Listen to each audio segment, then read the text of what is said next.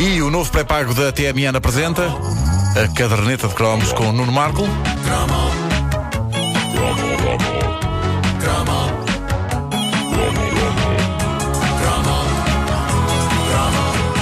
Caderneta de cromos disponível também em jogo de tabuleiro, que Vasco Palmeirinho de resto acaba de vencer. com Venceu, venceu. eh, Primeira descarregada incrível. Não, desculpa, isto não tem piada nenhuma assim, não é? Não tem piada. Chegou, pessoas que chegam jogadas, e ganham pumba. logo e não sei o quê. Não, tem, não, não, não há Se fosse ela a ganhar, era o melhor jogo do mundo. Não há piada a isto. Ora bem, se a semana passada nós celebramos o homem da Regis Conta com Aquela a pompa. Máquina. Exato, aquela máquina. eh, e celebrámo-lo com a pompa e circunstância que ele merecia. Hoje celebramos um outro homem de negro da cultura popular lusitana. E que, tal como o homem da Regis Conta, eu confesso que me metia algum medo. E não gozem comigo, eu era pequeno, eu sabia lá o que era a vida. Exato. Mas a verdade é que este homem de que vos falo hoje conseguia ser ainda mais assustador do que o homem da Regis Conta, porque nos esperava no alto de montanhas e porque era gigante e porque nunca lhe vimos a cara. Senhoras e senhores, este é o cromo sobre o homem do Porto Sandman.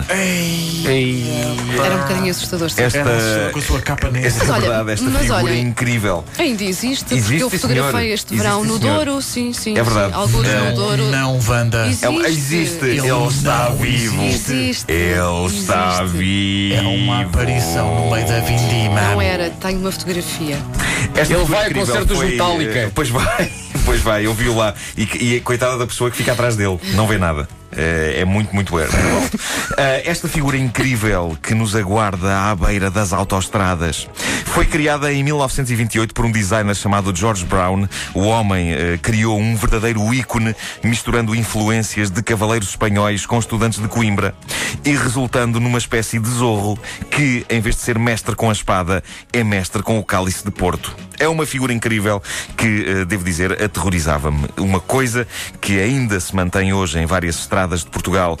É precisamente essa figura eh, gigantesca e negra do homem do Sandman. E para mim, nos tempos de criança, aquilo sim era o bicho-papão. O homem da Regis Conta, com aquele ar duro e a sua pasta misteriosa, era um doce ao pé do homem do Sandman. Ainda por cima, ele era uma sombra, não tinha cara, e eu perdia horas de sono a especular para comigo como seria a cara do homem do Sandman, e se era novo, e se era velho, e se era, em última análise, bom ou mau. E eu concluía que ele era mau, porque ninguém com aquele chapéu e aquela capa podia ser bom. E havia um momento eletrizante em qualquer viagem de carro quando o gigantesco homem do Sandman surgia imponente no horizonte. E se eu estivesse a falar nessa altura no carro, eu calava-me. Eh, esse é que eu tinha medo que os meus pais contactassem caso eu não comesse sopa. Exato. Uma vez mais, era um receio que eu mantinha para, para comigo. Era confidencial, eu não podia entregar o ouro ao bandido e arriscar que o homem do Sandman saísse do seu posto e viesse por aí fora obrigar-me a comer sopa. Mas por outro lado, era um aliado demasiado arriscado para que os meus pais se envolvessem com ele. Para o homem do Sandman vir até Benfica a pé para me castigar, isso era coisa para fazer mais estragos do que uma Godzilla. Imaginem o tipo com aquele tamanho todo, autoestrada fora, em direção a Lisboa, a pisar os carros todos e a entrar na cidade, mortos aos milhares, debaixo dos pés gigantes do homem do Sandman, só porque eu não queria comer a sopa. Eu penso que os meus pais não se meteriam nisso. Lembro-me também de uma histórica viagem à Espanha. Sabem aquelas viagens à Espanha da infância? Sim, Sempre a comprar caramelos. Ir a Vigo e não sei o quê. Ah, eu, eu ia enlouquecendo, embora. Tinhas ah, carro? tive- ah, ah? Os pais tinham um carro e eu a Espanha. Pois era, pois era. Foste É no verdade, o, o Vasco não ia a lado nenhum. Não. Tu foste no Mini Verde até Espanha. Eu fui num mini verde até Espanha, Ei, possivelmente epá. foi no mini verde ainda, sim. Ah, Tinhas um eu- mini verde? A minha mãe tinha um mini verde. Mini Sim, verde, sim, sim. mini verde. Verde, ai, mini verde, mini verde. Era assim. Pá, bem visto, nunca tinha pensado. Ah, mas, é epá, fui à Espanha ah, e, e- mantive a calma. e o que é aconteceu?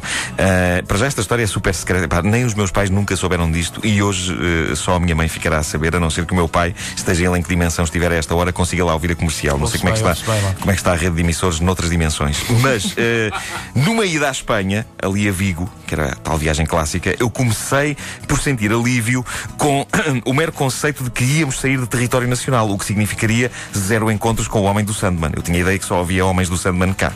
Mas tudo me caiu ao chão pouco tempo depois, porque não só tenho a sensação de que há homens do Sandman em território espanhol, até onde se estenderá a ameaça desses gigantes de chapéu.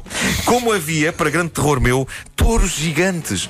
Vocês já viram aqueles touros que há em Espanha? Ah, sim, Sim, senhor. sim, sim. É verdade. E diz-me a Ana, a minha luz ao espanhola esposa, que os touros gigantes que se vêem em sombra recortada por essas autoestradas espanholas fora eram também o símbolo de uma bebida que entretanto desapareceu. No entanto, quando chegou a hora de pensar em tirar os touros, houve protestos porque aquilo já era património nacional Exato. espanhol e por isso lá ficaram. Mas para um gaiato sair de Portugal e dos homens do Sandman para entrar em Espanha e encontrar touros gigantes era traumático. O que me leva a um sonho que eu tive uma vez numa viagem de carro e é provável que tenha sido nessa viagem à Espanha.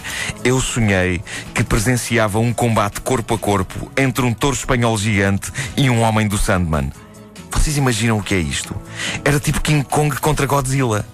É o tipo de luta que merece um slogan a Alien vs Predador. Ganhe qual deles ganhar, nós perdemos. E, e no meu sonho era mesmo assim. Havia prédios a cair, havia carros a serem esmagados, era horrível. E claro, pilhas e pilhas de dejetos bovinos do tamanho do Empire State Building. É incrível como se fizeram tantos filmes sobre o King Kong e a Godzilla e nunca ninguém pensou nisto. Aqueles animais têm de fazer as suas necessidades, mas essa parte nunca se vê nos filmes e não sei porquê. Porque eh, tanto uma criatura como outra têm um tremendo potencial de horror, mais do que eh, eh, pisarem carros e mandarem varandas ao chão com golpes de cauda. Eu acho que a imagem de pessoas aos gritos a correr rua fora e a dizerem Atenção, ele está mal da barriga, para os abrigos, para os abrigos. Eu acho que é extremamente eficaz em termos de terror. Eu lembro-me de um anúncio televisivo eh, antiquíssimo de televisão, ainda a preto e branco, do Porto Sandman, em que, eh, não sei se vocês se lembram disso, isto é das memórias televisivas mais remotas que eu tenho. Um tipo com pinta de agente secreto perseguia o homem do Sandman pelas ameias de um castelo e quando finalmente se aproximava dele, a capa e o chapéu caíam e não havia ninguém lá dentro. É verdade. E lembro lembras-te eu- disso? Isso metia Pá, medo. esse era medonho. Era medonho. Era isso e Constantino, a fama que vem de longe. É ver- Constantino, Oi. que era um senhor com um cálice na mão. Sim, sim, que medo, que medo. Ah, que medo do senhor com cálice na mão. Sim, tinha, Opa, tinha, tinha. meninos, um meninos. Fujam, fujam. Já não tem um cálice o senhor do Constantino. Olha, eu estou a gozar comigo. Eu Opa, que tinha Não, o senhor, o senhor do Constantino coisa. não tinha. Eu, o Constantino, lembro-me na baixa de haver aquele anúncio luminoso com a carroça do. Constantino. E, e havia outro, outro, outra marca de vinho do Porto que era eh, Porto Calen. Velhotes. É verdade. E Eu foi tinha- voz. O velhote. Também tinhas Velho- medo dos Tinha velhotes. tinha velhotes. Tinha. Tinham cálice. Exato, eram, e eram velhotes! Ai! Eras muito menino.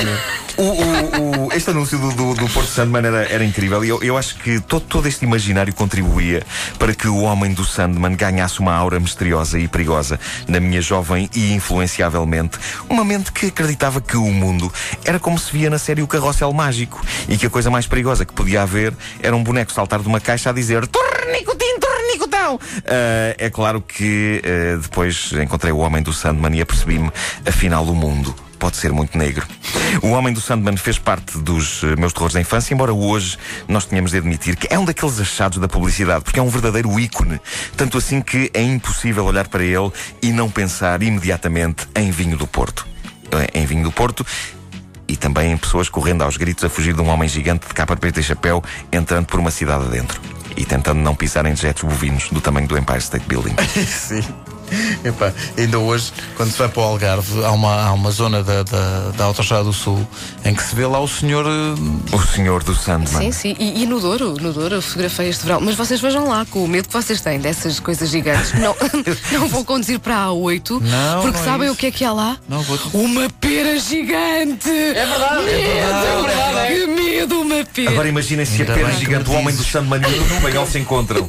É uma pera muito grande. Eu nunca mais vou a Torres Vedras. Mas estamos a falar do o homem. ele- ele- Tinhas medo do senhor do Constantino com o do cálice. cálice. Sim. Eu tinha tanto medo também do senhor da Sandman que ainda hoje, quando vou para o Algarve, não vou pela A2. Dou a volta pela guarda. E quando alguém, e quando alguém, tipo, estamos num grupo de amigos e ele, ele diz: Queres uma Sandman? Eu, ei, que medo! Mas, quem, é que, quem é que diz isso? Os amigos, sei. os amigos imaginários. Deixa estar, não é verdade, é verdade. Tenho um amigo Olha, imaginário que me só, propõe santos. deixa-me só E questionar aqui. Deixa-me só questionar aqui uma coisa. Questiona, falavas questiona. falavas da- das viagens clássicas à Espanha.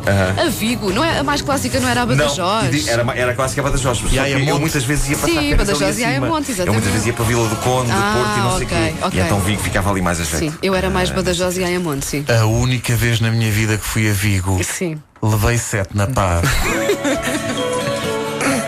Não tem importância. Não há Já passou. provas documentais que isso tenha de facto acontecido. Tu, tu foste ver, ver esse jogo? Esse jogo nunca aconteceu. Ah, pois. Foi como o jumento no Marco. foi do apenas- nabo. Foi um sonho mau.